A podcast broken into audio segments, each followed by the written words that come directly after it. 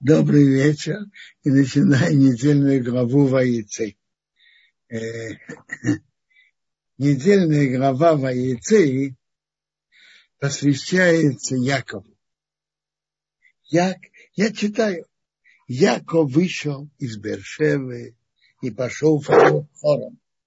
Как вы помните, в конце прошлой главы написано, что после благословления, которого Яков получил у отца у Ицхака, и Эйсав его возненавидел, и он хотел его убить. Мама об этом узнала. Тоже интересно. Написано, что Исав сказал, в сердце я убью. В сердце. Как, как человек может знать, что в сердце? Написано, Ривка узнала. Приводится, Ривка узнала в Роха Кейдыш. Э, Святым Духом, так неестественно. И она ему сказала, убегай к моему брату. Папа его благословил, и папа сказал ему, иди женись, иди к Лавану брата твоей мамы и возьми в жены из дочерей Равана, брата твоей мамы. Как написано, Яков вышел из Бершева и пошел в Харан. Можно сказать, он вышел из Бершевы, он выполнил указание мамы, убегай, пошел в Харан, это указание папы, иди женись. Он встретил особое место, святое, и ночевал там, потому что зашло солнце, взял из камней того места и положил у изголовья и лег в том месте. И ему снится. Лестница стоит на земле, а вершина доходит до неба, а ангелы Бога поднимаются и спускаются по нему. И вот Бог стоит возле него и говорит, я Бог, Бог Авраама твоего, твоего отца Авраама, ты Бог Исхака, земля, на которой ты лежишь, я тебе отдам ее тебе, своему потомству. Что это за лестница, по которой ангелы Бога поднимаются и спускаются? Что и показали Якову. Медраж Перкид Рабелеза говорит нам, Яков выходит из Израиля. Это само себе уже символизирует Галут, изгнание. И Якову показывают будущее его потомков. Перкид Рабелеза говорит так. Яков видит, как ведь у каждого народа есть свой ангел-представитель, и Яков видит, как ангел Вавилона поднимается 70 ступенек и спускается. Это означает, что Вавилон будет властвовать и угнетать еврейский народ 70 лет. После этого он видит, как ангел Персии поднимается на 52 ступеньки и спускается. То есть, то есть евреи будут под гнетом Персии 52 года. Затем поднимается ангел Явана, Греции, 108 ступенек и спускаются. То есть евреи будут под гнетом Греции 180 лет. Мы приближаемся сейчас к Хануке. События Хануки были когда евреи были под гнетом Греции, то есть части империи Александра Македонского. Сирийские Антиох. Да. Так мы были в середине того, что Бог ему сказал. Бог сказал, я, Бог твоего отца Авраама, это Бог Исаак, и землю, в которой ты лежишь, я дам тебе, твоему потомству и будет твое потомство, как пыль земли. И ты расширишься, укрепишься на запад, на восток, на север и на юг. И будут благословляться тобой все племена земли и в твоем потомстве. И вот я с тобой. И я буду тебя хранить повсюду, где, где ты пойдешь. И я тебе верну в эту землю.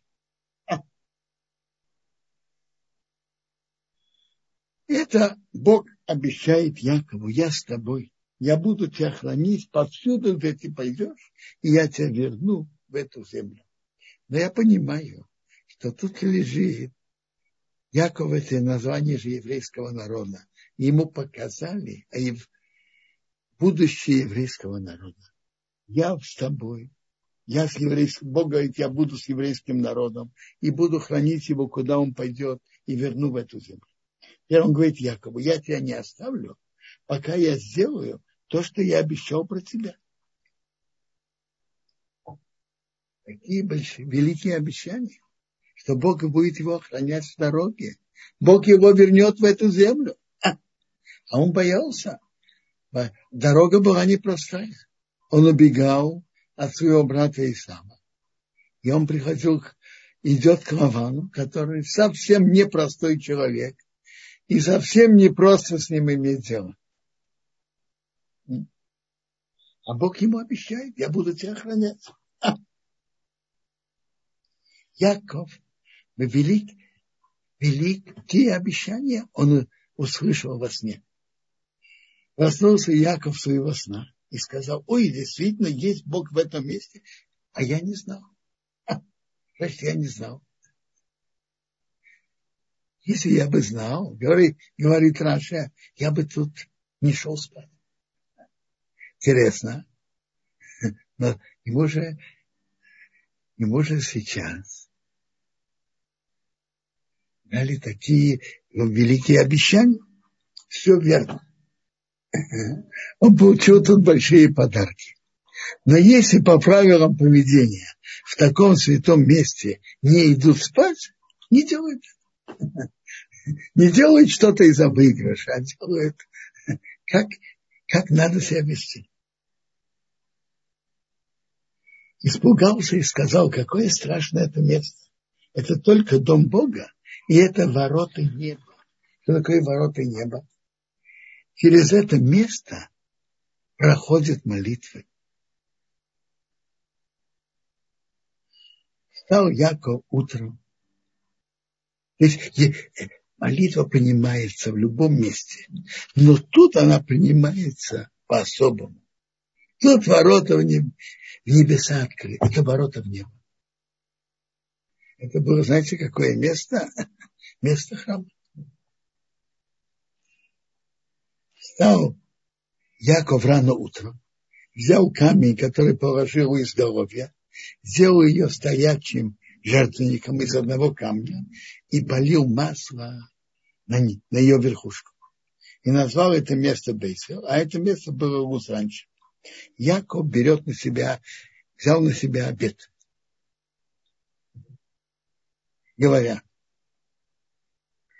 если Бог будет со мной и будет охранять меня в этой дороге, что я иду, опасная дорога, и даст мне хлеб, чтобы есть, и одежда, чтобы одеть, одеться. Скажите, а для чего нужно хлеб? Чтобы есть. А для чего нужна одежда? Чтобы одеваться. Что тут Яков говорит? Яков говорит так. Я прошу у Бога минимум. Хлеб, чтобы есть. Не хлеб, чтобы лежал просторно в шкафу. И и одежда, для, чтобы одеть. Не то, что чтобы в шкафу несколько костюмов переодеваться. Хлеб есть, одежда одеваться. И я вернусь с миром в дом моего отца. И Бог будет мне Богом, все дети пойдут по моему пути, так тогда этот камень, что я сделал стоячий жертвенником, будет дом Бога. И все, что ты мне дашь, я отделю десятина на тебя. То есть Яков обещал Богу отделить десятую часть во имя Бога.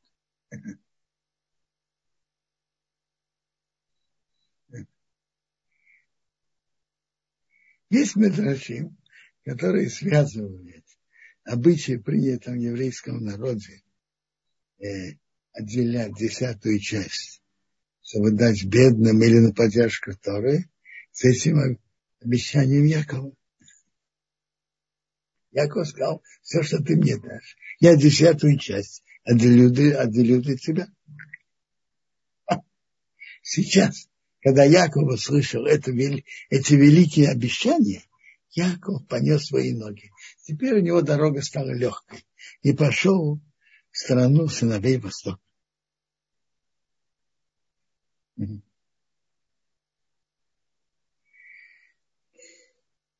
И он видит кого-то из поля. Вот это тоже интересно. Э, Яков. Медраж говорит так, что Яков говорит, как, что будет? Откуда придет помощь мне? Он один. Идет в дороге. без имущества, без ничего. И он идет к Лавану, брату его мамы, а у Лаван, чтобы взять одну из, взять из дочек его в жены, а у Лавана деньги занимали очень центральное место. Поверьте мне, что есть такие люди, у которых деньги занимают очень центральное место. И Раван был как раз из этих людей.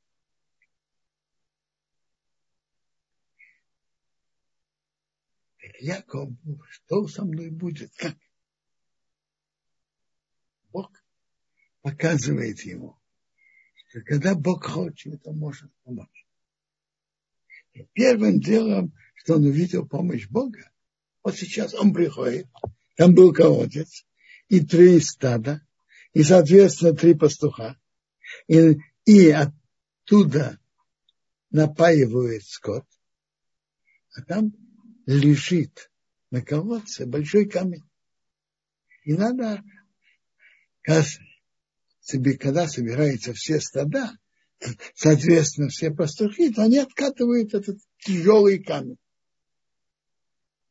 И напаивают скот, и возвращают камень обратно. По-видимому, были еще, э, по-видимому, этот колодец принадлежал пастухам, а были еще охотники, чтобы взять оттуда воду. Так они его закрывали камнем, тяжелым, который откатить могли только много, много людей вместе. Так видите, пришел Яков, он пришел с дороги, один, Трое пастухов не могли откатить. Должны были ждать других. А тут Яков, как только он подошел, спросил, почему не дают пить скоту, сказали ему, мы не можем. Камень закрывает колодец. Он взял, легко откатил. И Бог ему показал, что когда Бог хочет, он помогает было несколько здоровых пастухов не могут откатить, а он легко может.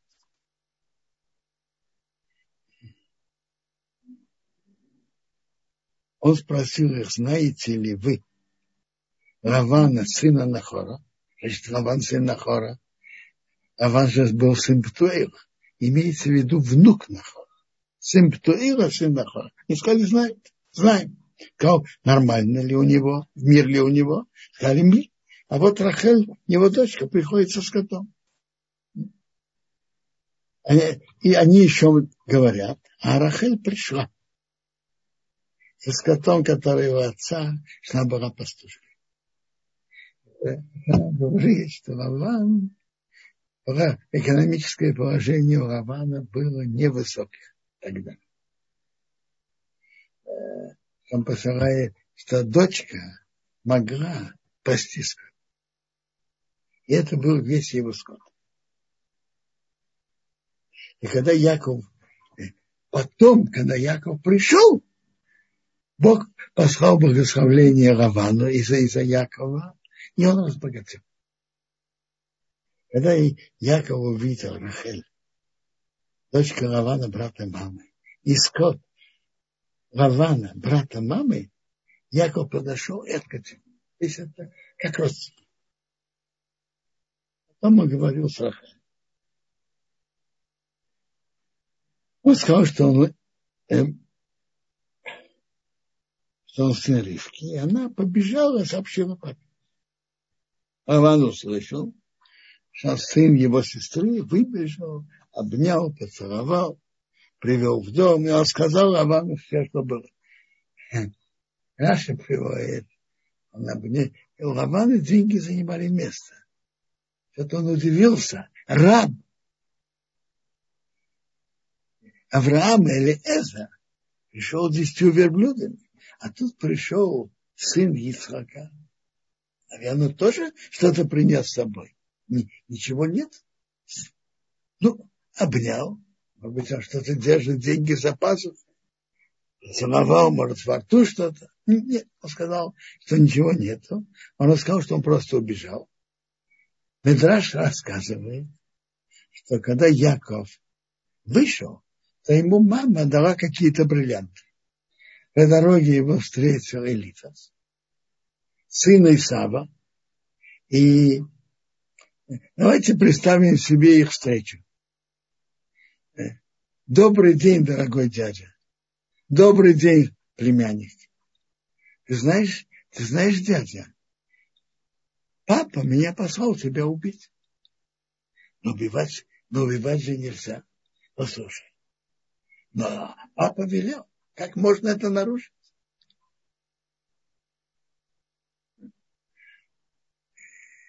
Сказал ему Яков, знаешь, у меня есть для тебя разрешение проблемы. С одной стороны, ты меня не убьешь, а с другой стороны, выполнишь приказ папы. Бедный считается как мертвый.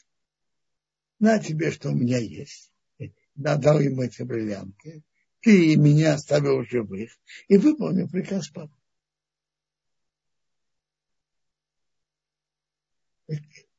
Рома сказал, ты только мой родственник.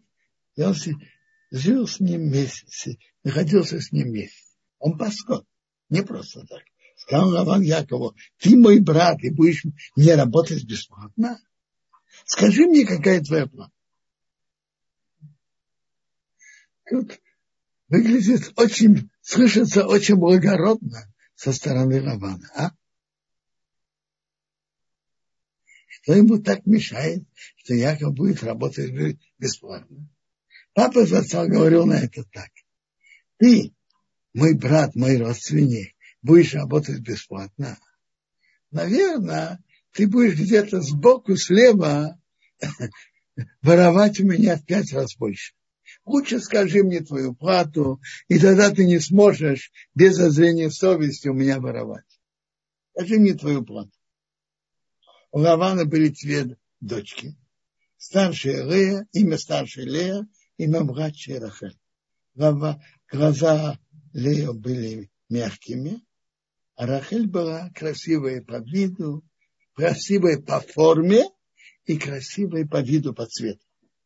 Яков полюбил Рахель и сказал, я буду тебе работать у тебя семь лет за Рахель, твою младшую дочку. Он так выразился, сказал три этих слова. Очень просто. Рахель, он хотел именно Рахель, не Лея. Второе. Рахель есть много. Лаван скажет, знаешь, я найду тебе Рахель. Есть много Рахель на улице. Твоя дочка. И знаешь, а Лаван же может переименовать имена дочек. Твоя дочка младшая. Сказал Лаван, лучше я дам ее тебе, чем я дам ее другому человеку. Останься со мной. Ну, что это за ответ, а? Что это за ответ? Лучше я дам тебе, чем дать ее другому человеку. Что это значит? А? Почему они... А? Знаете, увидим дальше. И тогда я постараюсь объяснить, почему, что он тут имел в виду. Какую хитрость он тут имел в виду. Яков работал за Роху семь лет. Они были в его глазах как несколько дней из-за любви ее к ней. Потом Яков, Яков сказал, Гавану, дай мне мою жену. Напомнились мои дни, и я приду к ней. Гаван дал ей свою э, рабыню Зюбо, Лея, для Леи его дочки, как рабыню. И что еще раз? Я, э, что сделал Раван? Раван собрал, я почитаю еще раз. Я, я пропустил предложение. Собрал Раван всех людей места, сделал пир. Было вечером. Взял он Лею, свою дочку, и привел ее к нему, к Якову, и он пришел. То есть он дал ему место Рахель, дал, дал ему Лею. И Раван дал ей Зилпу, его рабыню Лею, его дочке в, раб, в рабыне. Обманул Якова. Он работал 7 лет за Рахель и именно за Рахель. А он ему всучил. А? Бывает, к сожалению, бывают работодатели, которые обманывают и через э, работ... обманывает работника.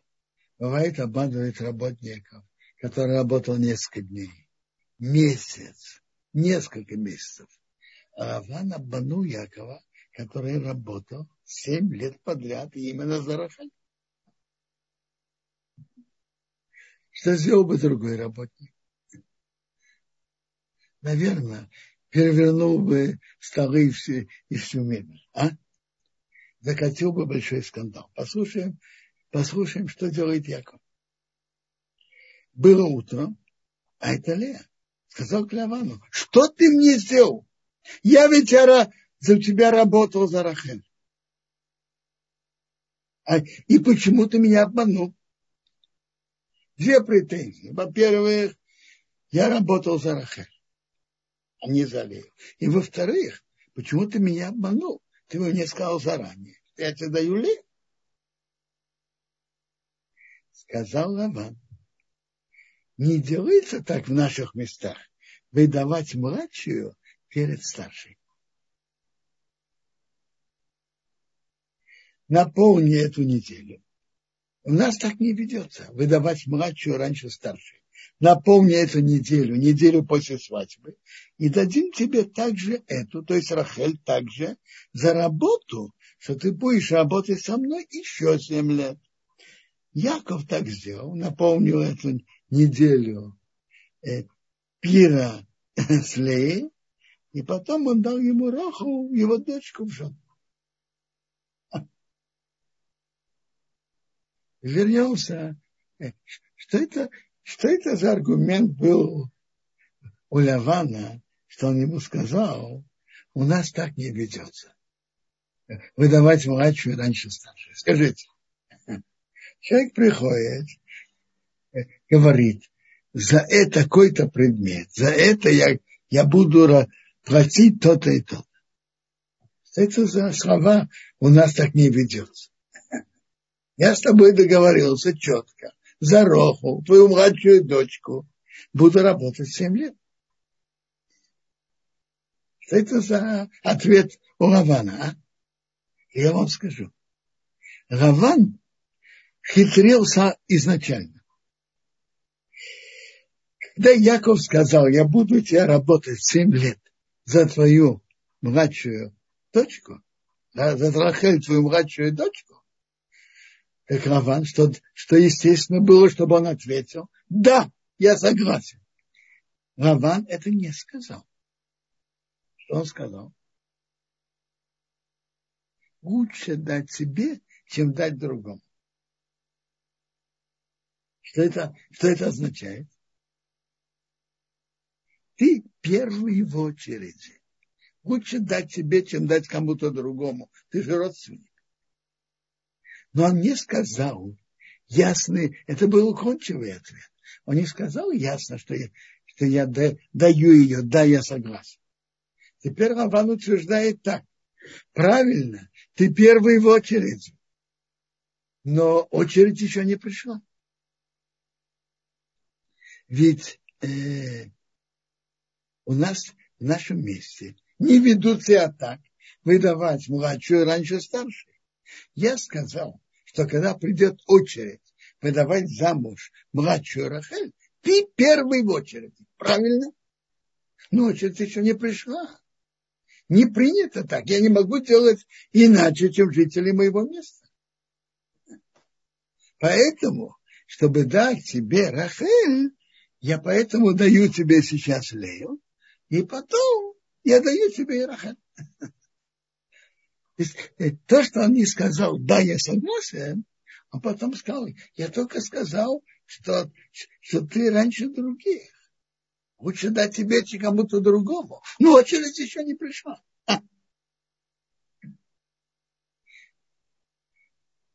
Тут Гемора и Медрашим подчеркивают величие Рахель. Она же так тоже любила Якова и хотела выйти за него замуж. Но и она договорилась, как Гемора и Медрашим рассказывают, они с, Яковом договорились. Она сказала, что мой папа обманщик. И какой его обман? Что он захочет вместо меня отдать старшую сестру. Они договорились об опознавательных признаках между собой. Но в последний момент Рахель увидела, так что значит? Моя сестра Лея будет опозорена. Я не могу этого допустить. И несмотря на ее страстное же, большое желание выйти замуж за Якова, она тайно, тихо передала ей эти признаки. Медрашим рассказывает о величии действия Рахель.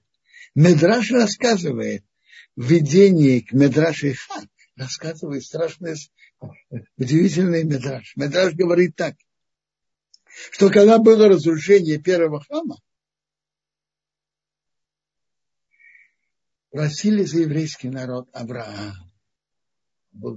Он был испытан десятью испытаниями.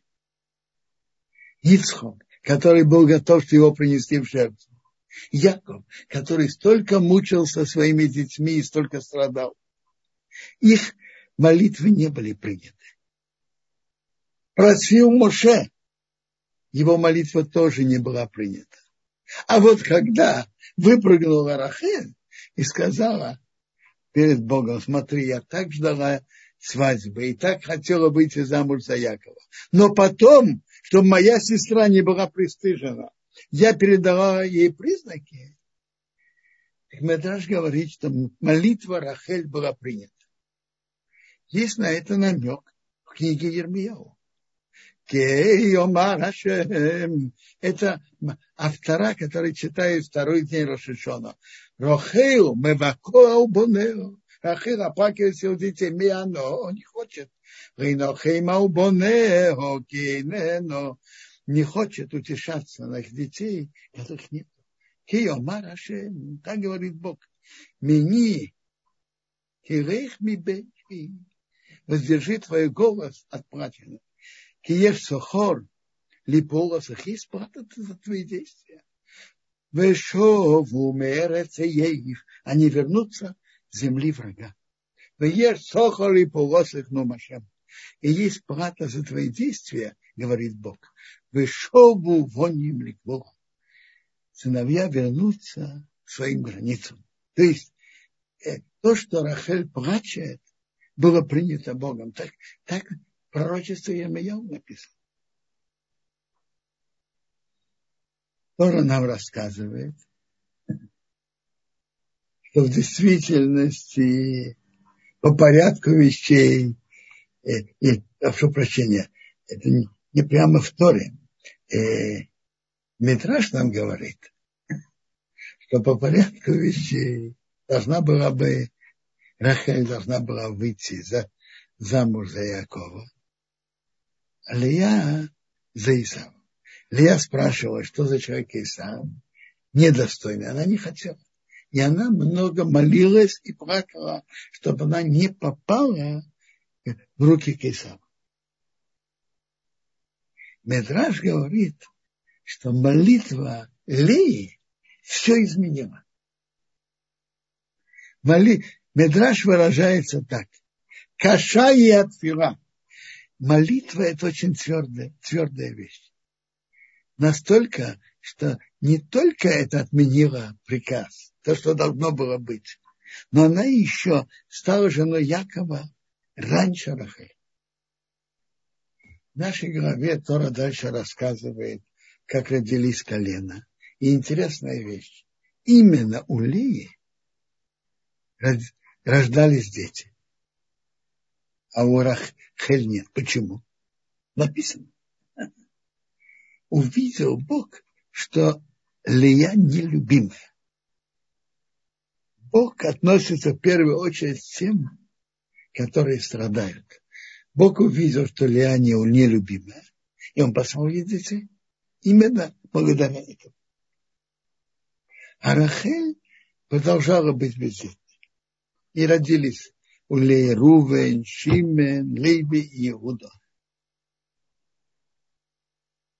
Рохель увидела, что она не родила Якова. И она завидовала сестре. То есть подавидовала сестре. Завидовала, наверное, нее есть хорошие какие-то действия, заслуги. Говорила с Яковом. И она предложила Якову, что я дам мою служанку Било, приди к ней, и она родит, а я буду воспитывать, и через нее я тоже буду построена и буду иметь детей. И у Била родились сыновья, Дан и Нафтали.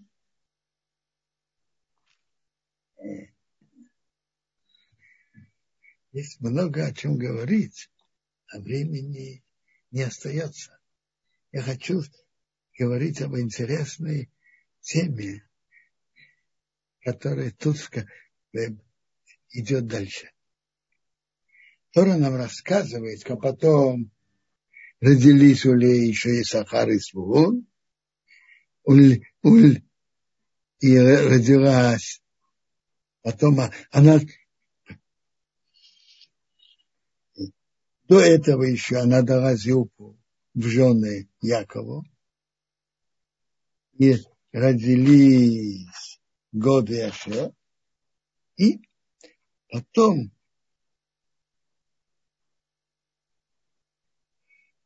Бог услышал Рахель, что она передала признаки сестре, и услышал ее Бог, и раскрыл ее, ее матку, и она стала беременной, родилась сына, и сказала, Бог убрал мой позор, и назвала его имя Йосиф, говоря, что Бог не добавил еще сына. И было, когда Рахель родила Йосефа, сказал Яков Каравану, отпусти меня, я пойду к моему месту, к моей стране. Дай мне моих жен, детей, что я за них работал, я пойду. Ты же знаешь, как я работал. Говорит ему Лава, я, если ты нашел, я нашел милость в своих глазах, я гадал, я видел, что Бог мне послал браху из-за тебя. И он говорит, знаешь, скажи твою плату, Якову, предложение, и я дам.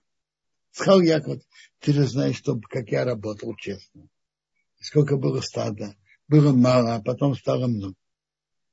И Яков договаривается с Лаваном, и Тора описывает это очень подробно. И как, как а, Яков договорился с Лаваном, какой приплод овец они, он получит – и на этих условиях он остался у Лавана. как пишется дальше в конце главы, что Лаван обманывал Якова много-много раз, сто раз. Это, при, это Яков сказал в лицо Лавану. И Тора говорит, как Яков вырезал пауки, чтобы овцы, чтобы овцы, овцы на них смотрели. Вырезаны это как пятнистые полосатые. Я уже договорился, что пятнистые полосатые будет, будет его. И он возле мест, где они пьют воду, он там ставил эти пауки. И он ставил это только в начале. И Тора рассказывает, как Яков разбогател. Тора пишет об этом длинно и подробно. И совершенно непонятно, в чем смысл этого и для чего Тора это пишет. Для чего?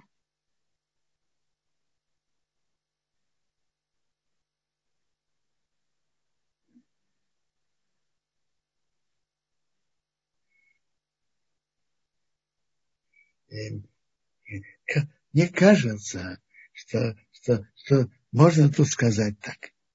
Папа зацал так, так говорил. Э,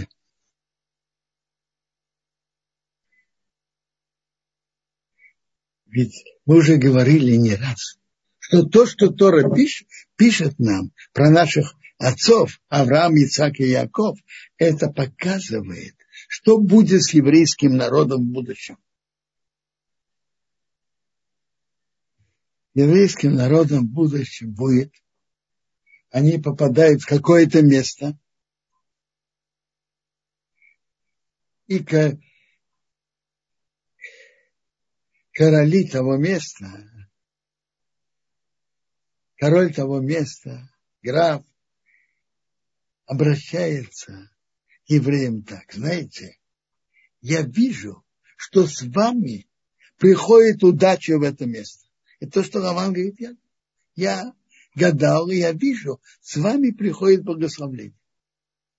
Я вам дам условия замечательные. Скажите, что вам важно, договоримся, будут хорошие условия. Только останьтесь здесь для того, чтобы вы принесли удачу этому месту. Я, евреи, евреи говорят, договариваются. А потом эти условия многократно, многократно меняются.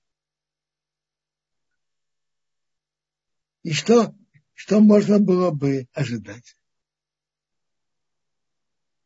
Можно было бы ожидать, что Яков выходит бедным, а? Что евреи выходят, выходят э,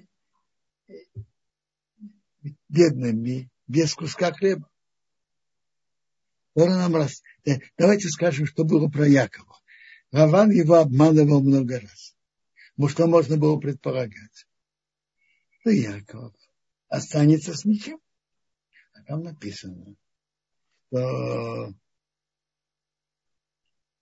он, он очень, э, очень разбогател. У него было много скота рабыни, рабы, верблюды, осы. Это говорит тоже про еврейский народ. С ними договаривается. Потом нарушают условия. И несмотря на все это, Бог помогает, что евреи не остаются бедными, несмотря на, на все это. То есть тут в этой истории Якова с Лаваном, Тора говорит об удивительном чуде экономического существования евреев во время Средневековья. Это же удивительное явление. Как евреи существовали экономически во все это время. Христиане жили за счет обработки земли, крепостные. городские жители были ремесленниками. Но ремесленникам тоже было не так просто быть.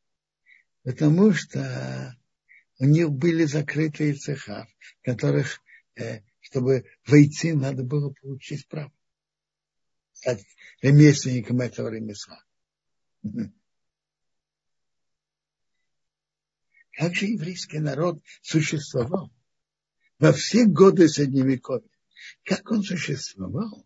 И кроме того, на них накладывали тяжелые налоги и много изгнания.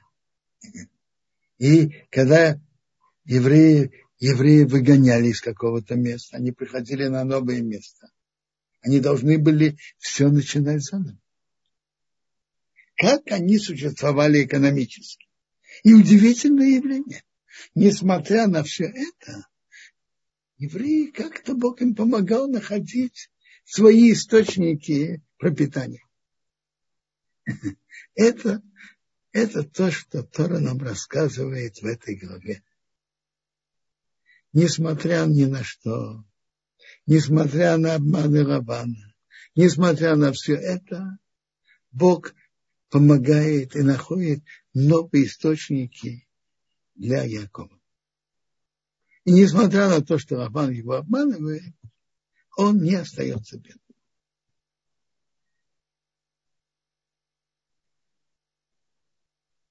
До каких пор Яков там это, я думаю, что это, это одно из великих чудес еврейского народа в Средневековье. Как еврейский народ существовал экономически.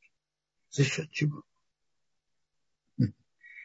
Какая-то торговля между городом и деревней. Э, э, что-то наподобие банка одалживать под проценты. То, что христиане по их правилам запретили, один другу запретили. И торговли из города в деревню, из деревни в город и так далее. Ну, до каких пор Яков остался в доме Лавана? Написано. Он услышал слова сыновей Лавана, говоря, Яков забрал все, что у нашего отца. И из того, что у нашего отца, он сделал все это имущество.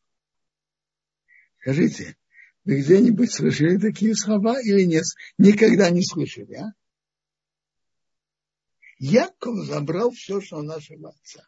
И из того, что у нашего отца, он сколотил все это имущество. А? Это сыновья Равана. Раван сам не говорит это прямым текстом. Но Яков видит, смотрит на лицо Равана, и он не как вчера, позавчера. Он смотрит на него злыми глазами.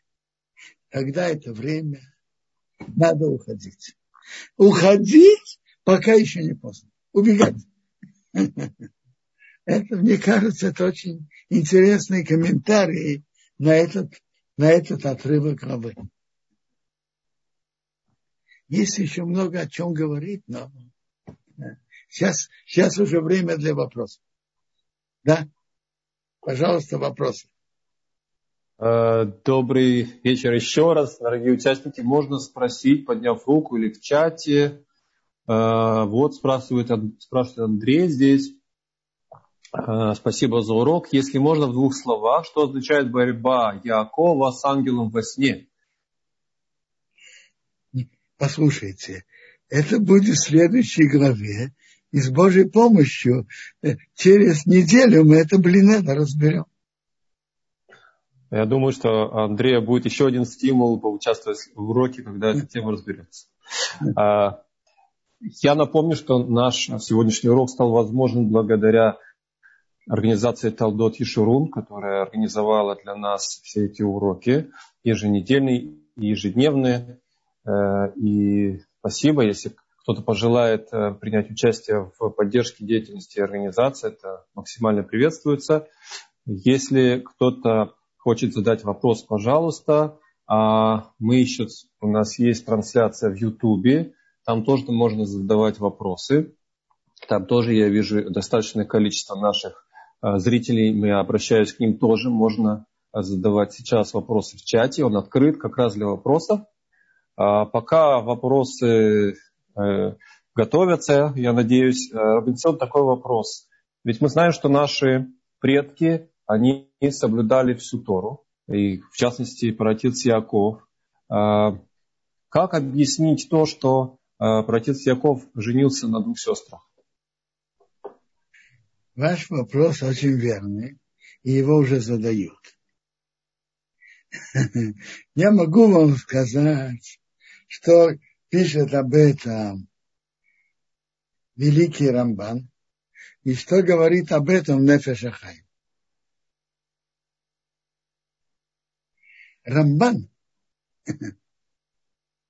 пишет, что наши праотцы соблюдали эти заповеди, находясь в земле Израиля. И, и не случайно, когда они подходили и уже вошли, вернулись, Рахель умерла. Это так пишет Рамбан. А в книге Нефеш Ахаим говорит другой, другой подход. Нефеш Ахаим говорит так. Что значит наши праотцы выполняли? Скажите, они имели указание и приказ это делать или нет? Нет, они не имели приказа этого делать. Но что? Они видели и понимали величие, э, понимали духовные корни мира. И как эти заповеди влияют на них, приводят много света в мир. И из-за этого они это выполняли, не будучи обязаны. Но так как они не были обязаны, то у них бывали ситуации, что они видели, что как раз если они поступят иначе, чем будет потом написано в Торе, из этого выйдет хорошее перед Богом. И эти, этим будет построен духовный, духовный мир. Они могли поступать иначе. В данном случае Яков подстроить еврейский народ должен был именно через эти две сестры Лея и Рахель. Поэтому для построения еврейского народа, э, то есть сейчас, когда у нас есть заповедь, мы не имеем никакого права делать иначе. Даже если кто-то скажет, что последствия будут очень хорошими и важными. Но тогда, когда они это делали, это было как у нас сейчас едур, Человек делает то, что он не обязан. И они делали это, то, что было важно для э, духовного построения мира. Могли быть случаи, что они могли поступать иначе. В данном случае именно через Рахель и Илию был построен еврейский народ. То же самое Амрам, отец Моше, женился на Йохебе, его тете и родились Моше, Аарон и Мирьям. Именно те, которые потом вели еврейский народ. И, и это было важно. Поэтому могли быть исключения. До, до дарования Торы. После дарования Торы нет. Э, ответ понятен? Да, спасибо огромное. Понятен, Робертсон. Э, есть вопрос интересный у Ашера Леви Э, касательно, правда, конца нашей недельной главы. Он спрашивает, Давайте. ангелы земли Израиля и ангелы из-за границы встретили Якова в одном месте, вне земли Израиля. Разве могут ангелы выходить за пределы э, земли Израиля? То есть вы говорите э, по пшату Раши. По пшату, который я сказал, это же были а, представители других народов. Вы говорите по пшату Раши. Э, э, во-первых, я не понимаю, почему это было вне земли Израиля. Наоборот, его лестница была внутри земли Израиля. Я не понимаю вопроса. Они поднялись на небо и послали ему других ангелов, которые будут его сопровождать вне земли Израиля. Ангелы, которые вне земли. Есть ангелы, предназначенные для земли Израиля, предназначенные не для земли Израиля. Те поднялись и новые спустились, будут его сопровождать, будут его немножко сопровождать ангелы вне земли Израиля, немножко будут сопровождать земли Израиля, и немножко будут и дальше. В чем, в чем тут вопрос? Ну, какие еще вопросы? А, спасибо огромное, Робинсион. А, я смотрю, что пока вопросов мало. Наверное, слушатели переваривают информацию. Однако появился у нас вопрос от Шуламид. Шуламид, мы сейчас попробуем вас подключить. А, пожалуйста, Шуламид, мы вас слушаем. Добрый вечер, Шуламид. Шуламид, вы подключены? Пожалуйста, ваш вопрос. К сожалению, не слышно. К сожалению, не слышно. Сейчас а, посмотрим, есть ли вопросы у нас в чате, на канале, в Ютубе. А, пока нет вопросов, Робинсон. Нет, ну, есть еще темы, но э, темы разобрать за две минуты, что остались, трудновато. А. Я скажу что-то очень короткое. Э, то, что Раван сказал Якову. В наших местах так не ведется, чтобы выдавать младшую раньше старшей. Это был я видел в одной книге, он говорит, что тут был намеком укол Якова. У нас так не ведется. Мы ведем себя уважаемо. У нас старшие, старшие, младшие, младшие. Младшие мы не выдаем раньше, раньше старших. Младшая не опережает, не захватывает место старшей. Не как у вас.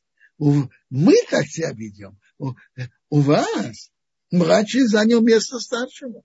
Перехватил старшего. То есть Яков, кто получил брахот. Мы ведем себя в порядке. Мы ведем себя красиво и интеллигентно. Вот вы не ведете себя как надо, а мы, мы ведем себя интеллигентно, красиво. Старший, старший, младший, младший. Младший не опережает младшую выйти замуж. А, Робинсон, может быть, последний вопрос. Я бы хотел спросить а, а, касательно Леи. А, ведь мы знаем, что Лея выплакала свои глаза, ожидая, зная о том, что на ней должен жениться Исав, да, брат Якова. А, а Лаван знал об этом? Лаван а, собирался выдавать свою дочь за Исава или об этом ничего не известно? Не написано, но что мешает Равану выдать Лею за Исава? Что это ему мешает? Просто, просто Иаков э, появился первый, и он хотел его обработать первым. Да. Но как вам нравится этот само, э, э, сам комментарий, что Раван продумал план своего действия уже заранее. Он не сказал Якову «да». Он сказал, э, ты, как сказать, э, ты, ты, ты раньше других. Лучше дать себе кому-то другому. Он не сказал прямо «да». А, спасибо большое. Тут есть вопрос. А, Агува Шифра спрашивает. Я надеюсь, что я правильно понял вопрос. Может ли еврей, несущий благословение, сам, сам остаться без такового? Через Якова спускается благословение на Лавана, и было 18 лет хорошей жизни Якова. А, я так, да, но... Какие, какие 17? Не понял. Почему 17? Что Яков был у Лавана было 20. Послушайте, что может быть, я не знаю, но э, Благословление же это расчеты Бога.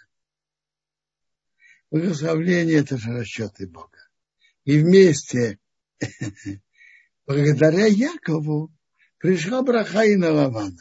До этого у него было только мало скота. Настолько, что Рахель, девочка, могла его пасти.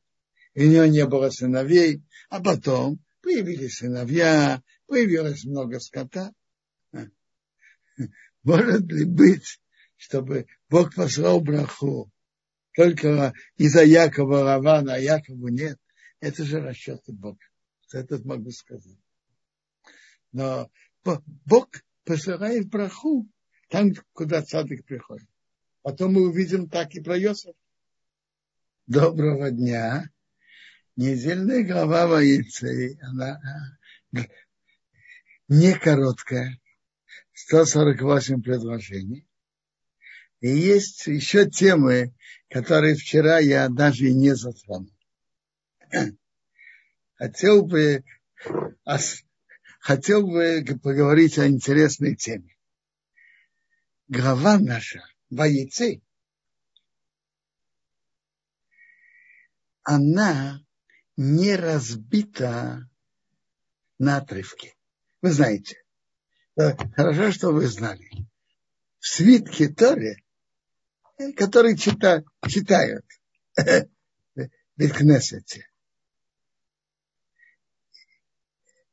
текст Торы, то же самое пророков, священных писаний, э, разделена на отрывки. Есть два вида отрывков. Э, э, есть отрывок, отрывок, который называется «Птуха». В таком случае свитки Торы пишут до середины строки, а оставшаяся часть строки оставляют пустой. Есть такой отрывок, называется «Стума», что оставляют пустое место в середине строки.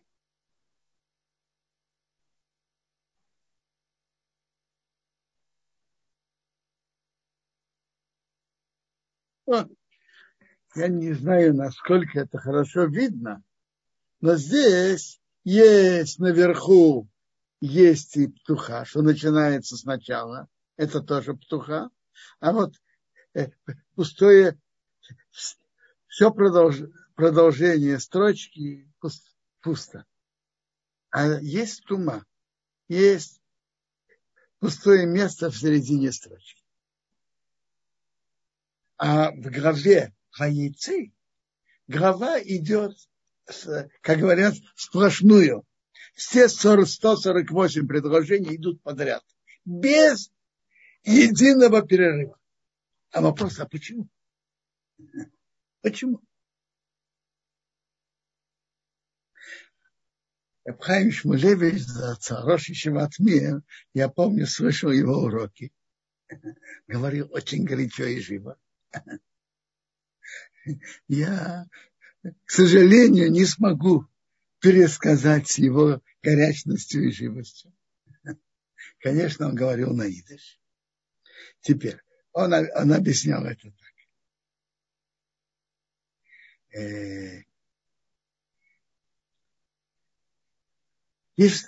давайте, давайте поднимем другой вопрос. А почему Тора Бог разделил Тору на отрывки, на отдельные части. Почему? В чем смысл этого деления? А? Раши в начале комментария на книгу Ваикра говорит. Он говорит так. Раши.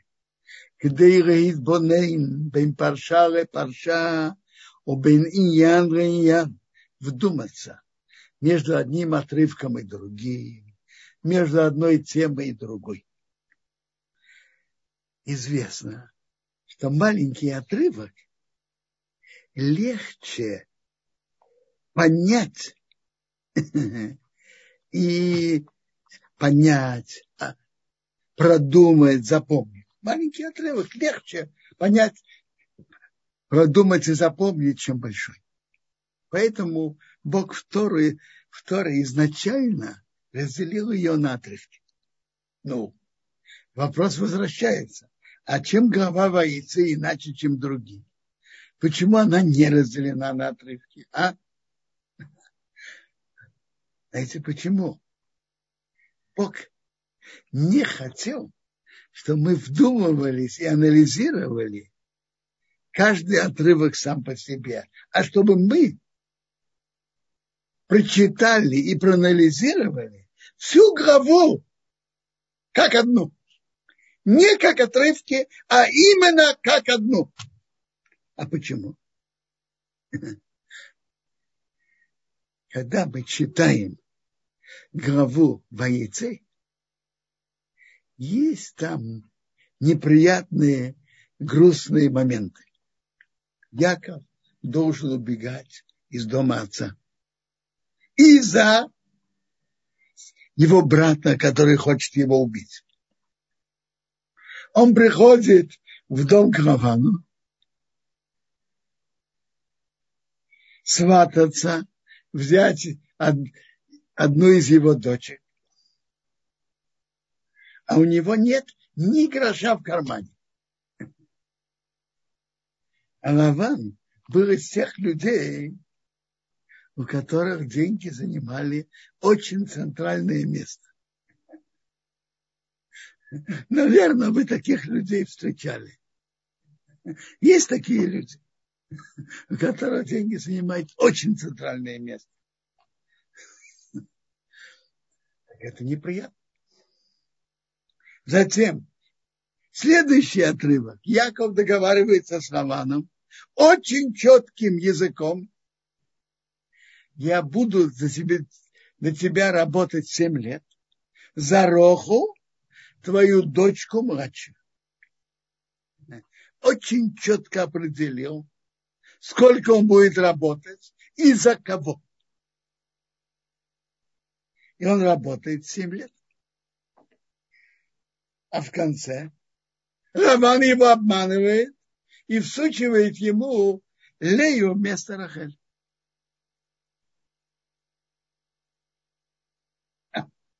Я не знаю, что бы делал другой на его месте. Может быть, переворачиваю Рамал старый после семи лет работы. Яков подходит, спрашивает его, почему ты так сделал? Но, но это определенно неприятно. Затем я, Раван просит Якова остаться работать на овец, потому что с тобой приходит браха. И Раван обещает условия, какие ты хочешь, договоримся. Договаривается, а Раван потом обманывает. И многократно. И Яков в конце главы это говорит Равану открыто. Приятно это или нет? Нет. Затем Яков слышит слова сыновей Равана. Яков забрал все, что у нашего папы. И от того, что у папы он сколотил все свое имущество.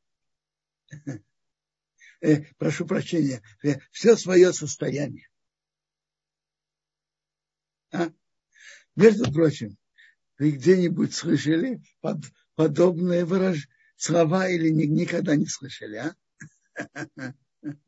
Это тоже интересно. Яков у Лавана, это мы уже говорили, что то, что было с нашими отцами, это то, что потом произойдет с еврейским народом. В нашей главе, среди прочего, говорится о, еще о сторонах как евреи в Галуте в изгнании. Одна из сторон этого экономическое существование евреев в Галуте.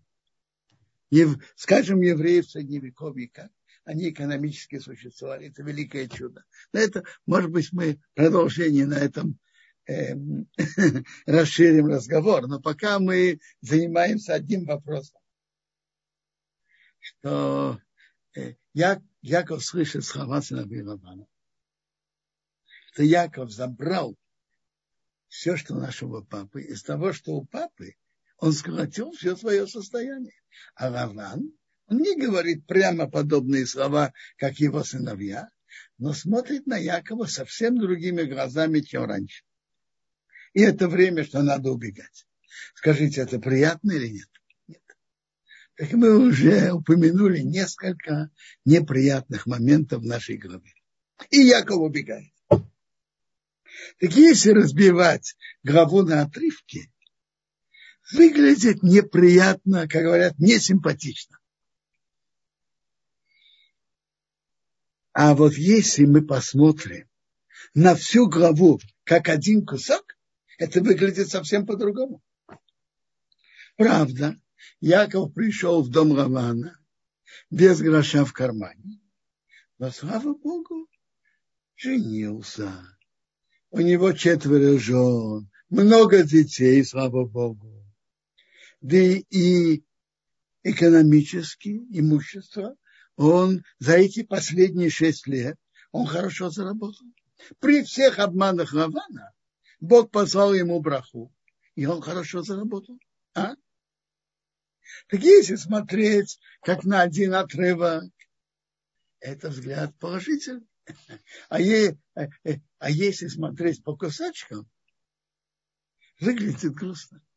Поэтому Бог в Торе намеренно не разбил на отрывки, а сделал из этого один, один большой кусок. Чтобы мы смотрели на это как на одну целую картину. Не на отрывке, а на одну целую картину. И тогда выглядит намного более приятно и симпатично. А? Рабхайм Сумулевич Зацал продолжал эту линию мысли так, что в Геморе написано, что Рабакива говорил, чтобы человек всегда говорил, все, что делает с небес, хорошим. Так Рабакива всегда говорил. И это, это урок для каждого из нас. Бог руководит миром. Он знает, что он делает, и что Бог делает хорошим. Одна из причин, из причин, почему человек не всегда так ощущает, знаете, какая? Потому что мы видим только часть событий, часть картины. Когда человек видит только часть картины, он не видит, почему и зачем это к добру. Вы знаете про пазль. Разрезают большую красивую картину на куски, на пазле. И потом надо это сложить. Когда человек видит пазль, он видит что-то. Скажите, он может что-то видеть? Нет. А вот когда вся картина вместе, выглядит приятно, красиво. То же самое и в жизни. Когда человек видит маленький отрывок, э, маленький маленькую часть событий, он не видит, чем это хорошим. А когда он видит все, это совсем по-другому. Гимара Брахот, 60 лист, нам рассказывает историю, которая была самим Рабакиной. Он всегда говорил все, что Бог делает, добро. Он как-то шел в дороге. И он хотел где-то остановиться на ночевку не смог найти. Сказал Рабакива, все, что Бог делает к добру. Пошел ночевать в поле. Были с ним, была у него свеча, был у него осел, петух и петух. Осел это, как говорят, это средство передвижения петух будет утром. Свеча, он хочет что-то почитать. Свеча помогает.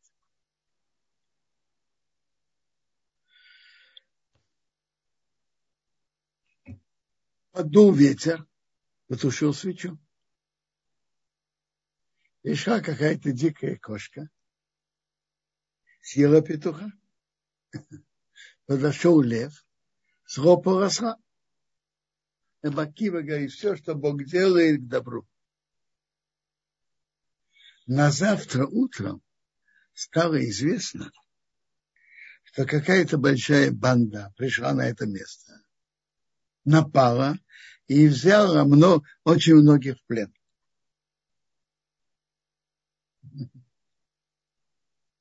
Рабакива сказал, а что? Я же сказал, я рассказал вам, что все, что Бог делает, к добру. Давайте посмотрим глазами Рабакивы, что можно было бы думать. Ну, как неприятно. Никто не взял меня на ночевку. Неприятно. Одна неприятность. Затем у меня была свеча, потуха. Ой, неприятно. Кошка съела петуха, потеряла еще неприятность. Потерял петуха. Еще больше неприятность. Потерял осла. А как, а как в действительности? Сколько добра Бог со мной сделал. Смотрите. Если бы меня бы взяли где-то переночевать, то меня уже взяли бы плен вместе со всеми. А если бы эта банда проходила, когда эта банда, банда проходила, была бы свечка, они бы меня заметили и взяли в плен. Был бы петух, он бы кукарекал, они бы услышали. Осел рычал бы, они бы тоже это услышали. Сколько добра Бог со мной сделал, чтобы я не попал в плен.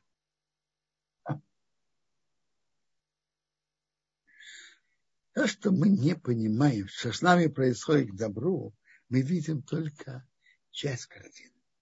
У Бога есть свои расчеты, как Он ведет.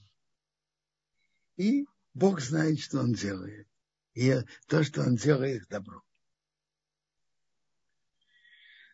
Мы видели это не раз, и не два, и не три в жизни. Это о неприятностях, которые спас, спасали людей, помогали им.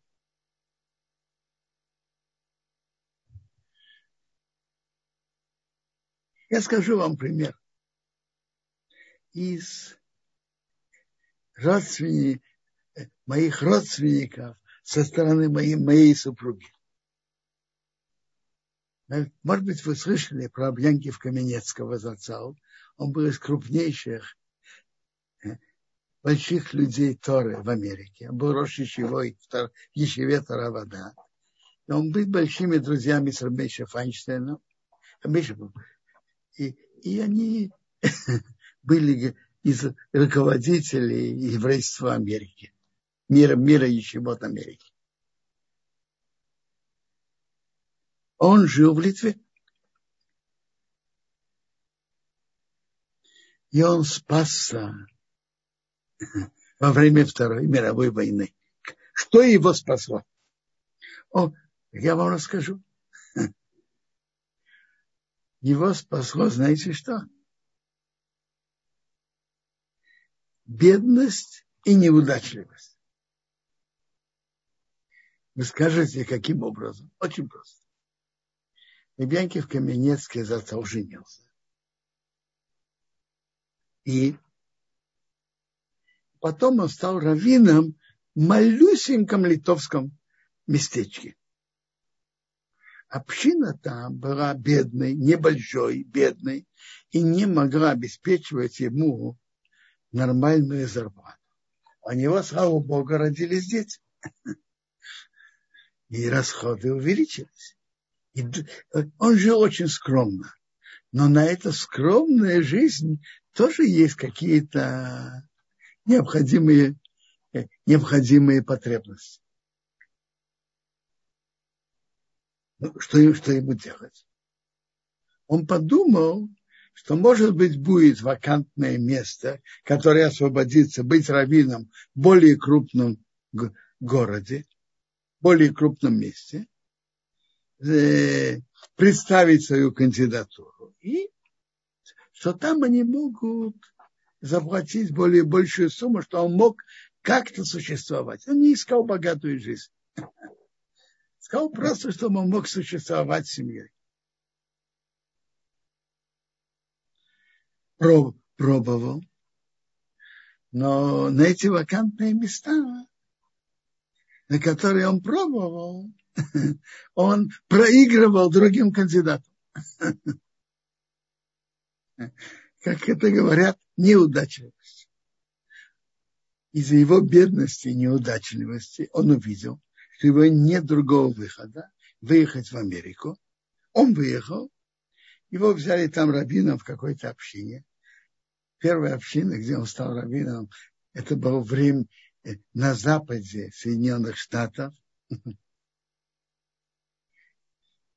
Э, его взяли и, увидев, как тучи сгущаются над Европой, и он был очень умным человеком, понимал, что, что может произойти, написал срочное письмо, чтобы семья его переехала в Соединенные Штаты. И это спасло его и всю его семью. Если у него все было бы нормально, не знаю, наверное, он бы не торопился поменять свое место жительства. Так что его спасло? Бедность и неудачливость. Бедность. Он не мог существовать за ту сумму, что они платили. И неудачливость. Он не смог пройти на вакантные места более крупных мест, где, мог, где могли ему обеспечить э, нормальную зарплату, которая была ему необходима. Мы не знаем, Какое добро у нас приходит от того, что происходит с нами.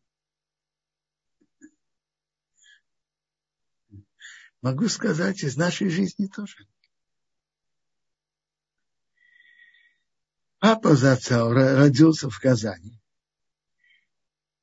между февральской революцией и октябрьской семнадцатом году летом. И, и он привык к своему городу. Я тоже родился в Казани. И мы бы никогда бы не шли стараться менять место. Тем более, что в денежном отношении мои родители, папа с с мамой, были очень стеснены. Мы жили, как говорится, от месяца к месяцу, иногда что-то одалживали. А любой переезд – это большие расходы. И вдруг, конец декабрь 59-го, январь 60-го, КГБ за нас взялось. На нас написали филитон.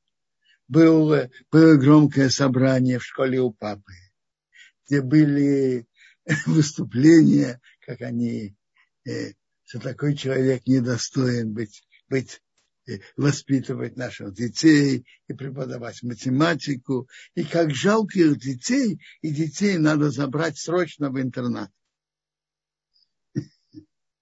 И подобное было в школе моей мамы. Папу уволили с работы, маму тоже.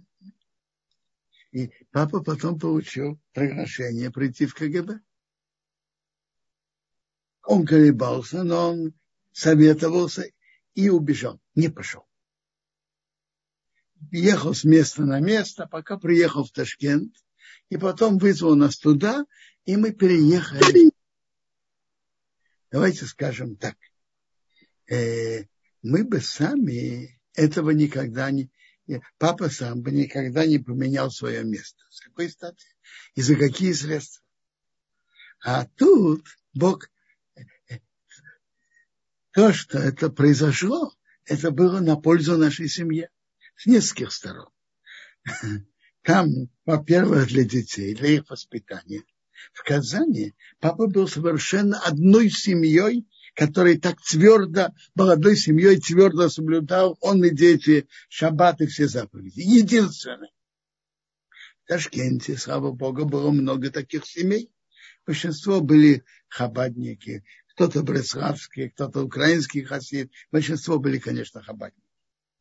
И, кроме того, папа там э, суме, имел, было ему что там помочь общине на месте в Ташкенте. И для, для детей было очень важно, что есть другие семьи, есть сверстники, есть, э, есть с кем иметь связь, которая э, все полностью соблюдает. Так это часто так мы не знаем расчеты Бога. И то, что Рабакива нас, нам говорит, это надо учиться. Все, что Бог делает, к добру. Но, как говорят, утверждать это легко, а ощущать в сердце – это более сложно, более глубокая работа над собой. На это мы должны знать. Что Бог знает, что Он делает. И все, что Он делает, к добру.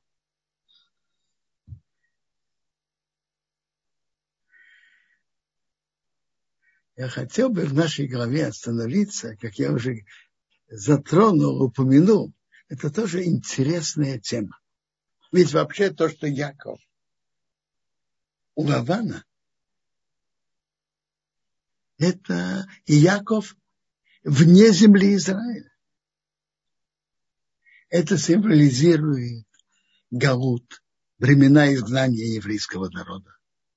И глава Ваицы говорит о некоторых сторонах этого галута. Одна из сторон этого галута и, и, и все, что написано там. Масы, а вот Симан Рабаним. То, что было с отцами, показывает, что произойдет с детьми, с еврейским народом. В нашей голове отношения Якова с Раваном это отношение относительно еврейского народа в будущем, нахождение евреев среди других народов, отношение к ним и их экономическое существование.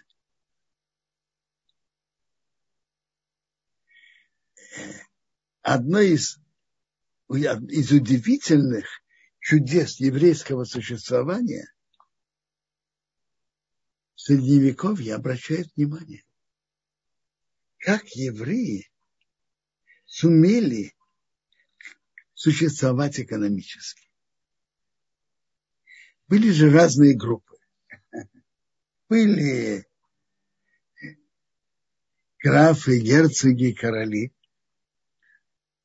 в Польше паны и так далее которые были хозяевами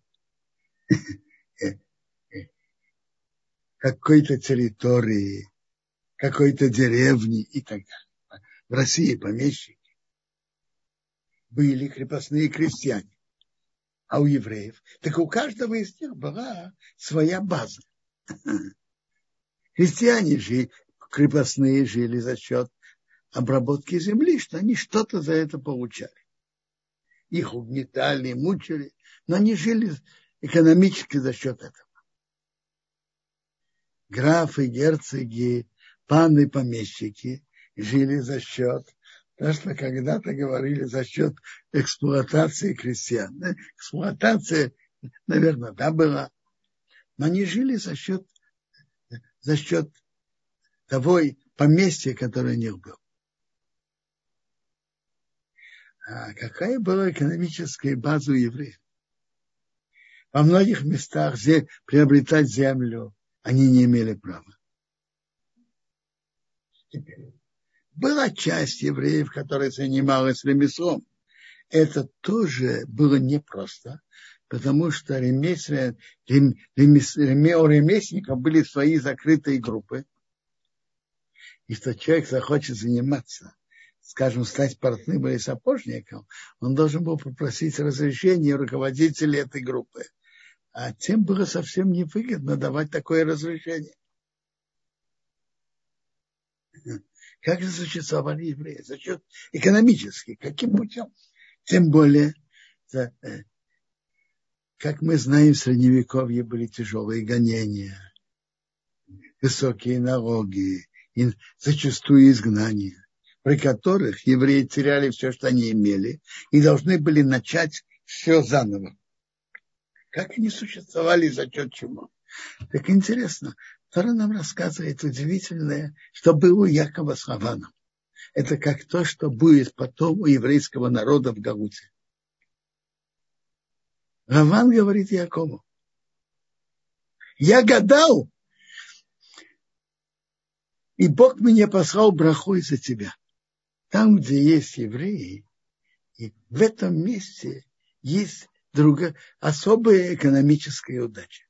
Оставайтесь здесь. И мы вам сделаем хорошие условия. Вы думаете, разные короли, графы и герцоги, которые позволяли евреям въехать в их территорию и жить там. Это было из-за э, большой любви к ним? Нет. Это было просто экономическое, практическое э, понимание, что там, где есть евреи, идет удача. И так оно и было. Вы знаете, что сказал Рабицва Кабабанео королю Фердинанду и королеве Изабелле, когда они приняли решение выгнать евреев из Испании в 1492 году. Он сказал, послушайте, если вы выгоняете евреев, то Испания, как мировая империя, упадет. Как это и произошло. Триста с чем-то лет евреи вошли в Англию, и Англия поднялась. Так кто, Тора нам рассказывает тут в истории между Яковом и Лаван. Это первое. Я гадал, и, и Бог мне послал благословление за тебя. Евреи вели как торговлю э, продуктов города в деревню, из деревни в город и так далее. Разные отношения между, э, финансовые между ними и так далее. Теперь это первое. Затем, интересно, так, про, хотят, чтобы евреи были. Не обещаю сказать, пожалуйста, хорошие условия. Что происходит потом? Меняет эти условия множество раз. Много раз. И что можно было бы ожидать? Что Яков э, останется ни с чем. Так можно было бы думать. А что в действительности происходит? Нет. В действительности происходит совсем по-другому. Написано, при всех обманах Авана, и Яков ему это сказал в лицо, что ты меня обманывал множество раз. При всех обманах Авана у Якова Яков выходит состояние у него много мелкого скота, быков, ослов, верблюд и так далее. Каким образом это происходит? Тоже удивительно. Смотрите, написано, что Яков вырезает ветки и ставит напротив мелкого скота. Что это значит относительно будущего? Очень просто. Бог дал евреям находчивость и умение найти что-то, что другие не знают и не понимают. И благодаря этой находчивости он находит новые пути, новые пути экономической удачи. Интересно, Яков вел себя во всем очень честно. Это, это, это то, что говорит наша голова. О удивительном явлении существования евреев среди других народов. То есть браха Бога посылает богатство. Что евреи существовали вопреки всем экономическим законам. как евреи там живут. Пока что приходит? Вдруг Яков слышит. Сыновья Лавана говорят, Яков забрал все, что у нашего папы, и от того, что от нашего э, папы он сколотил все свое состояние. Скажите, вы где-нибудь слышали подобное выражение или никогда не слышали? А? Затем это говорят сыновья Равана. Сам Раван, он молчит. Но Яков смотрит на лицо Равана, это не как вчера, позавчера. Смотрит на него косо. И Яков понимает, это время покинуть это место и уйти. Но это говорит о, о том, что как евреи жили в разных местах. Это удивительное чудо существования, экономическое существование евреев во всех этих ситуациях, во всех этих условиях. Против всех экономических законов.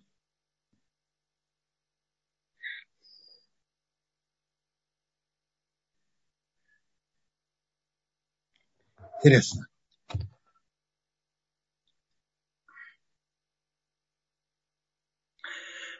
Одни, одна из сторон, которые можно видеть тоже в нашей голове, это знаете что? А? Одна из сторон Гаута, изгнания, из, из тяжести изгнания. Это знаете что?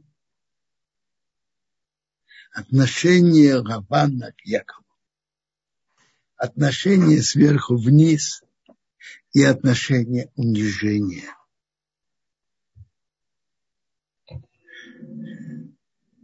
Раван обманывает. Но как он говорит все время Якова? А? Он говорит, я, у нас все благородно и честно. Вот у вас нехорошо. Вы не знаете, как себя вести. Это одна из сторон отношения других народов к евреям в Калуте. Унижение. Вы плохие, мы хорошие. Мы знаем, как себя вести, мы ведем себя благородно. А вот вы не умеете себя вести как надо. Вы ведете себя недостойно. Я, я вам, Раван говорит, Яков, я тебе объясню, как надо себя вести. Ты не умеешь себя вести как надо. Вот, например. Яков заговаривается с ним, что я буду работать 7 лет за Рохом, младшую дочку. Потом проходит семь лет. Что Раван говорит? Раван. Что он сделал Раван? Медраж рассказывает. Раван, чтобы Яков не заметил, кто она, водит невесту за закрытую э, под хупу. И, и Раван сделал так, чтобы потушили свечи. Спрашивает Яков, что это такое? Почему? Он говорит ему, послушай, вы думаете, мы такие э, нескромные, как ты? У нас все скромно. Хупа должно быть э, скромно, темно, не, не, не афишировано. Мы-то понимаем, для чего он это сделал, что он не увидел, кто она. А Раван как это сделал? Кроме, кроме обмана, он идет унижать Якова. Ты не, знаешь, ты не знаешь, как себя вести. Мы что, такие нескромные, как ты? Это одно из, одно из тяжелых страданий евреев в Галуте. Унижение. Смотрят на них сверху вниз. Вот даже, э, когда он ему, когда потом Яков приходит с вопросом к Лавану, я же работал семь лет за Арохом, а почему ты меня обманул? Что он ему говорит? В нашем месте так не ведется. Выдать младшую раньше старшей. Другими словами, ты не знаешь правил поведения есть уважение к старшим. Ты не умеешь себя вести, ты не знаешь, как себя вести. У нас мы ведем себя по правилам благородного поведения. Мы уважаем старших. Мы не выдаем младшую раньше старшую. Ну скажите, Яков, и он ровно так себя хочет себя вести, он хочет вести себя иначе.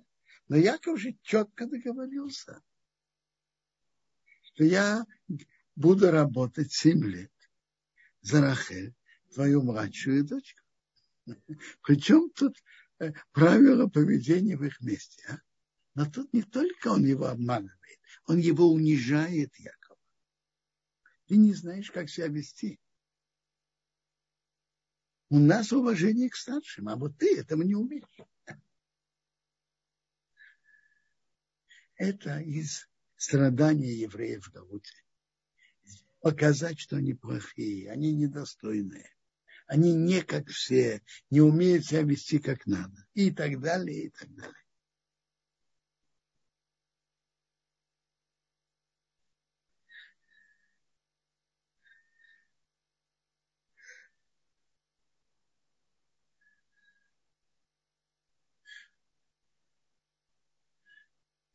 Даже потом, прямо в самой конце, в самом конце главы, когда он делает договор с Яковом, он показывает себя как верный папа, который заботится о своих дочках, чтобы Яков их не обидел, что ты не брал еще жены, ты их не обижал.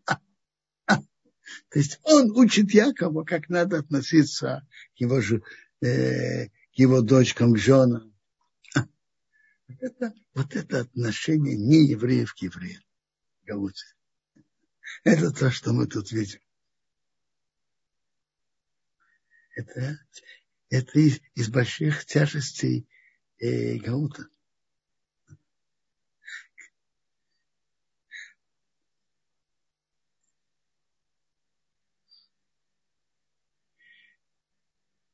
Яков проявляет себя благородно и честно.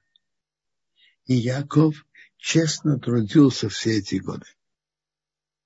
Это Яков говорит в разговоре с Лаваном. Это очень важная сторона. Быть хорошим евреем – это не только хорошо молиться и хорошо учиться. Это вести себя честно – во всех день, денежных отношениях. И это не легкое испытание. Яков совершенно честно себя ведет. Когда он работал у Лавана, он говорит, он рассказывает, как он себя вел. Если зверь разорвал, я не приводил тебе, я, я это платил. Был я днем, жар меня съедал, и лед ночью, и сон слетал с моих глаз. Он, это из качеств, которые надо учиться. Когда кто-то работает у другого, работать честно, преданно. Этому надо учиться у Якова.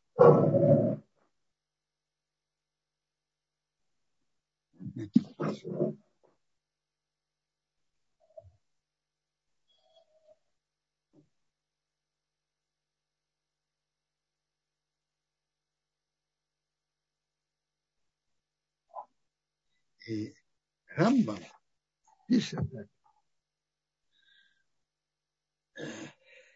что хозяин должен быть аккуратен, не не грабить наем, наемного рабочего и не задерживать его платы, так и рабочий обязан не грабить у, от работы господина. И немножко тут не работает, тут не работает. И весь день проходит так. Он должен обращать внимание, использовать время. В Калмуде приводится, что тогда было когда ели работники, то они бы четвертое благословление не говорили. Есть это говорит о важности не терять время хозяина. Э, затем написано в Шухонору, что сейчас принято иначе. Вот там будет это приводится. И, и он также обязан работать всей своей силой. Ведь Яков Цадык сказал, всей силой я работал у вашего папы. Поэтому он взял плату за это, и в этом мире тоже. И он получил, Бог послал ему экономическую удачу. Слышите, как написано в Рамбаме? Яков Цадык. Я всей силой работал у вашего отца. Что такое цадык? Цадык это только он читает шма как цадык. И молится как цадык. Цадык это что в денежных отношениях он со всеми честный. Это так Рамба его называет цадык. В чем? Что он честно работал у Лавана. И Медраж говорит, что как раз это то, что спасло Якова. То, что он честно работал, написано же в Торе так. Если бы не Бог отца, Бог Исхока, ты бы меня отпустил пустым, без имущества мои страдания и труд моих рук Бог увидел и разобрал вчера. То есть честность работы это то, что ему помогло. Медраж подчеркивает это, что то, что спасло Якова, Якова спасла честная работа. Это тоже важная сторона служения Богу, быть честным в денежных отношениях. И скажу вам прямо, это нелегкая сторона жизни и непростая. С другими людьми, с партнерами и так далее. Быть честным денежно. Быть честным как работник. Но это мы должны учиться у Якова. Это очень важно.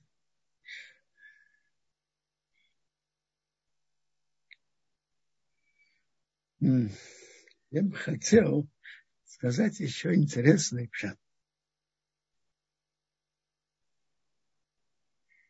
В конце главы, который нам рассказывает, как Раван обвиняет Якова в нескольких вопросах и в том числе, почему ты украл моего идола. Во-первых, почему ты ушел не, не сообщая заранее, я бы тебя проводил торжественно. И почему-то у меня украл моего башка. Это, это Рахель взяла без того, что Яков знал. Яков об этом ничего не знал. Как написано, потом Раван искал и не нашел. Написано, было досадно Якову, и он стал спорить с Лаваном. Любопытно форма спора, как Яков спорил с Лаваном. А?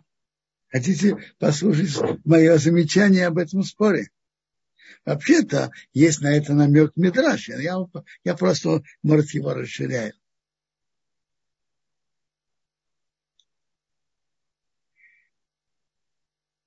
Нам есть что учиться у Якова, как, как спорить и ругаться с кем-то. Есть два, две формы спора. Есть одна форма. Один обвиняет другого. Ты подлец, негодяй, ты обманщик, ты вор, ты, ты, ты, ты, ты. У Якова мы видим совсем другую, другую форму спора. Что говорит Яков? Я же все 20 лет так честно у тебя работал. На жаре, на холоде.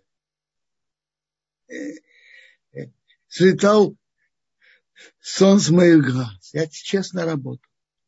Если не хватало овечка или козочка, так я за нее платил если э, зверь ее разрывал. И так далее, и так далее. Другими словами, Яков говорит Равану так. Я ведь вел себя с тобой очень честно. Трудился напряженно. И летом, и зимой, и на жаре, и на холоде. и во всех отношениях с тобой я вел себя совершенно честно. Так э, на основании чего ты меня подозреваешь в воровстве? Я, я не вижу оснований обвинять меня в воровстве. Я ведь с тобой так честно работал и так честно вел себя в денежном отношении и в моей работе так честно трудился, что нет оснований подозревать меня в воровстве. А что ты меня подозреваешь? Я не вижу, я не вижу причины меня подозревать в воровстве. Это мы можем учиться у Якова, как с другим ругаться. Как Яков ругался с Лаваном. Ну, если у кого-нибудь вопросы, пожалуйста. Спасибо огромное, Робинсон, за урок. Э, я напомню участникам, нас их, слава богу, здесь в Зуме больше 60 и больше 30 в Ютубе. Можно как раз сейчас задать вопрос э, Робинсиону. Мы специально выделяем для этого время прямо сейчас. Пока наши участники готовят вопросы, я бы хотел э, задать вопрос, который не очень понятен, а именно ведь в нашей главе Раша приводит расчет, и видно, что э, из жизни Якова не хватает 14 лет, и объясняется, что эти годы Яков провел в Ешиве, Шеме и Эвера, перед тем, как отправиться к Лавану. Хочу поправить, в Ешиве Эвера написано в Раше. Геморе. Да. Эйвера. А почему? В детстве, когда Якову было 15, 13, 14, 15 лет, в Раше написано в Ешиве Шейма Эйвера, а тут только Эйвера написано. А причина очень простая. Э, ведь когда Яков вышел из дома отца, ему было 63 года. А когда Якову было 50 лет, Шейм уже умер. Поэтому это в Ешиве Да, продолжайте ваш вопрос. Но э, ведь мы знали того, что Тора говорит о Якове, что он был человеком, сидящим в шатрах. Да? И тогда не ясно, если Яков и так все время учился, какая необходимость идти туда была еще на 14 лет. Э, какая была еще необходимость? Смотрите, надо же понять что Лаван был не очень простым и не очень гадким человеком. И мы в этом, анализируя, читая главу, можем в этом сами убедиться. Чтобы быть таким человеком и быть честным, кристально честным, Яков считал, что он должен еще укрепить себя. Теперь, у Рубьянки Каменецкого зацал есть свой подход к этому. Он дает такой ответ что была форма, как он учил у отцов, у Ицхака и Якова, у Шейм, э, у Шейма Эйвера было больше как быть, это было как быть своей семьей, как себя вести, и как служить Богу, как надо во всех отношениях. У Шейма Эйвера было как одному человеку вести в враждебной обстановке среди других народов и так далее, и так далее. Это был, это, этот ответ на ваш вопрос да, в такой форме дает Рабьянкив Каменецкий. Спасибо большое, Бенцион. Э, есть вопрос э, в чате. Э, откуда, я правда не очень понимаю, что имеет в виду Йосеф, он задает вопрос, откуда у Якова взялось масло, ведь его ограбил племянник, и он был как мертвый, то есть у него ничего не было. То есть имеется в виду масло, с которым Еще он пришел. Я не очень понимаю, а. что, что Иосиф имеет в виду. Я не очень понял, может, Робинсон, а, я, я вам, я постараюсь, я поясню, как я понимаю его вопрос. Он спрашивает так. Раз Элифас его ограбил, откуда его было масло? Ведь он, э, Элифас его по дороге ограбил Яков. Смотрите, я не знаю, но может быть, э, э, Элифас, бриллианты, которые ему мама Ривка дала в дороге, он отдал Элифасу.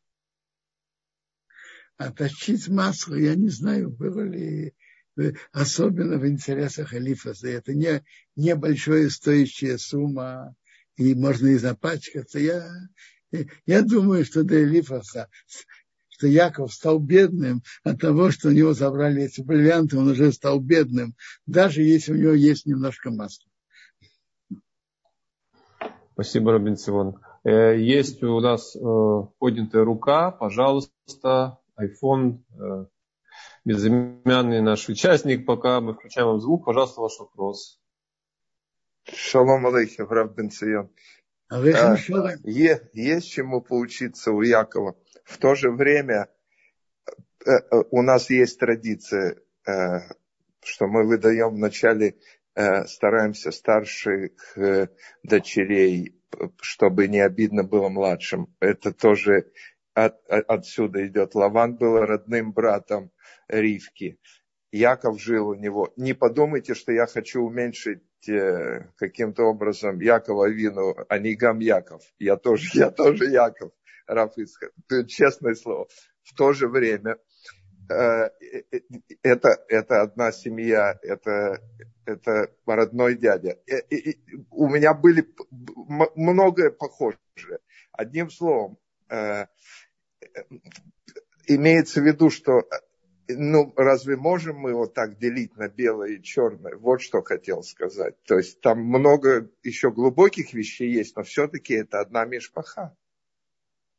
Смотрите, все-таки я, я не думаю, что, так, что это так плохо говорить что-то про Равана.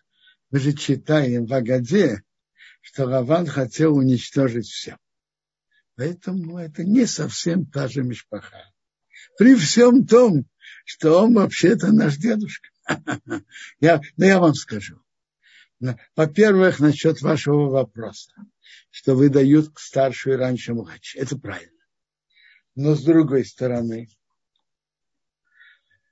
с другой стороны, когда кто-то договаривается, так он должен был сказать одно из двух. Либо я не могу обязаться дать тебе младшую, только если старшая пока выйдет замуж. Я, я не могу обязаться то, что ты меня просишь. Это было бы честно. А он этого не сделал. Поймите, он этого не сделал. Если уже говорить на практике, то, что происходит, допустим, э, когда есть несколько сестер, что делают так?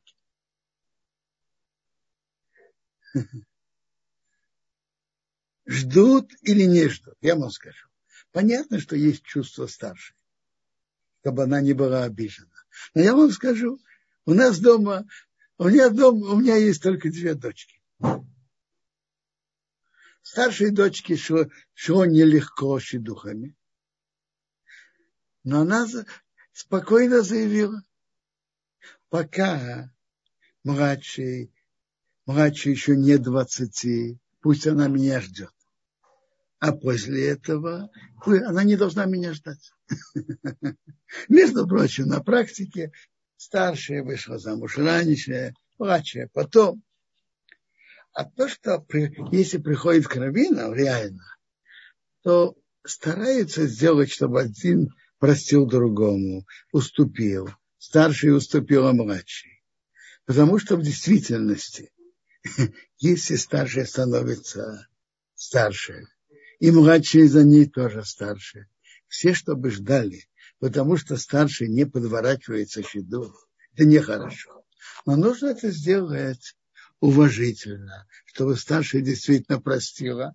И когда она прощает, Бог ей поможет, а тоже найдет щеду.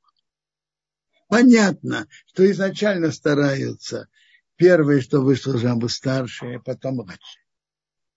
Но относительно Якова, был, он же ясно говорил об этом. Так у Равана был выбор одно из двух. Принять это предложение или сказать, я не могу на это обязаться. Поэтому я не ищу что-то хорошее на Равана. Спасибо огромное. Да, да.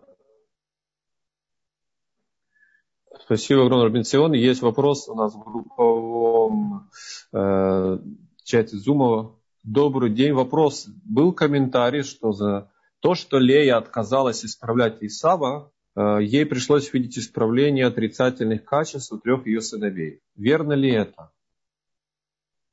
Сказать, верно или нет, я честно не видел, кто-то это говорит. Может быть, вы скажете, я такого комментария не видел. А может быть, он, он есть. Я, я же не все комментарии вижу. Может, можете сказать, кто это говорит. Когда надо, надо стоит почитать и увидеть. Я, я не знаю. Я, я такого комментария не видел.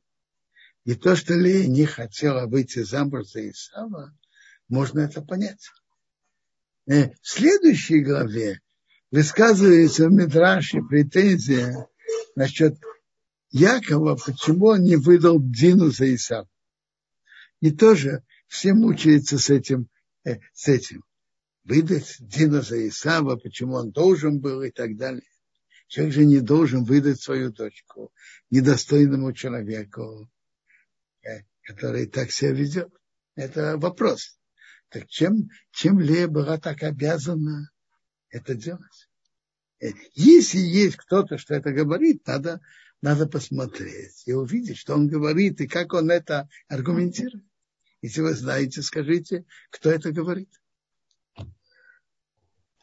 Спасибо, Рубинцион. Э, вопрос такой. Зачем Яков сказал, что он будет работать 7 лет за Рахель? Ведь он мог сказать неделю, год. Э, почему именно целых 7 лет? Вопрос верный. Я не помню, много лет назад я видел, что он предполагал, что така, такова сумма, как, э, как э, в некоторых народов есть то, что называется калим. Он предполагал, что это приблизительно та сумма.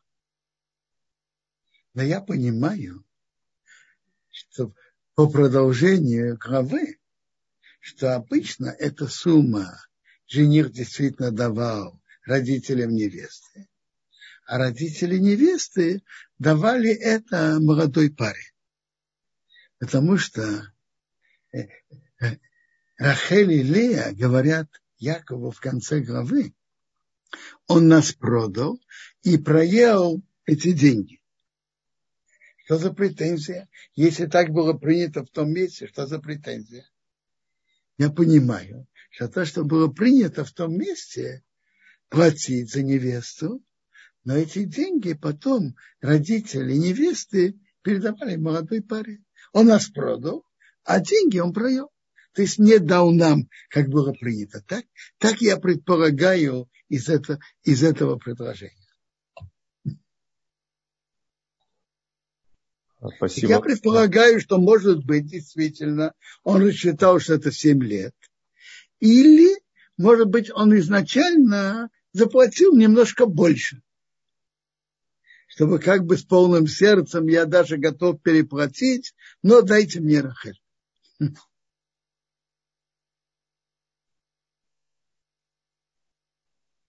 Спасибо огромное, Робинсон. Э, еще вопрос такой. Почему Тора так акцентирует внимание на того, какой скот Яков получил? Какая разница, каким он был, крапчатым или еще каким-то? Послушайте, я, я это хотел тоже подчеркнуть. То, что я говорил о чудесах экономического существования евреев в Галуте, Тора пишет об этой истории про скот Якова. Но внутреннее содержание этого, то, что было потом, Тора нам рассказывает, как это было. Но он говорит о удивительных, э, о том, как Бог послал Якову браху. Это основное.